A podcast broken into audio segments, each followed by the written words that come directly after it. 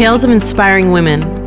The city of Buenos Aires and Avon invite you to discover the lives of 10 women that changed Argentinian history.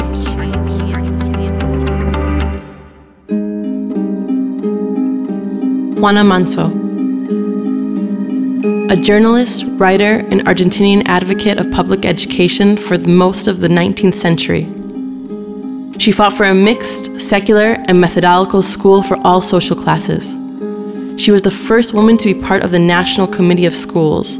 She ran the first Latin American newspaper made for and by women, and she became a pioneer in the feminist movement. Juana walks along the long school hall. She has chalk dust underneath her fingernails, and she is wearing her hair up. She runs her hand across her forehead, and the chalk dust sticks on her face. She keeps walking without hesitation. That element has been part of her life for a very long time.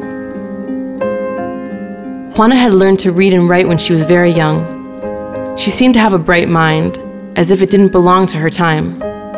She got bored in school. However, as she didn't want to stop learning, she became a self taught person. She built her own book collection, she studied several other languages, and started to question the education model. One day, it occurred to her to make an experiment. She arranged a school for women in her own house. She gathered a small group and watched closely. During those classes, Juana was convinced that education had to be a right for all. The idea was highly controversial at the time. While she became a well respected educator, the most traditional sectors in society rejected her methods.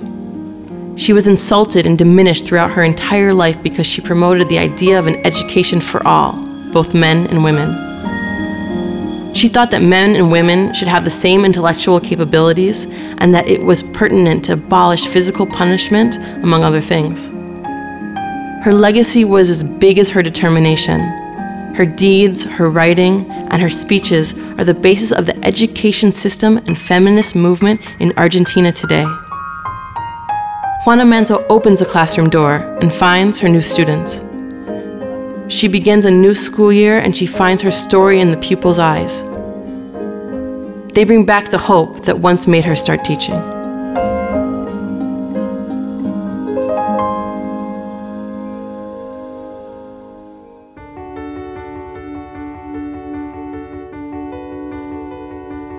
Tales of inspiring women. Tales that connect us. Go around the streets in Puerto Madero, scan the QR code with your phone, and discover them. 10 women that changed the history in Argentina. Each tale counts. What's yours?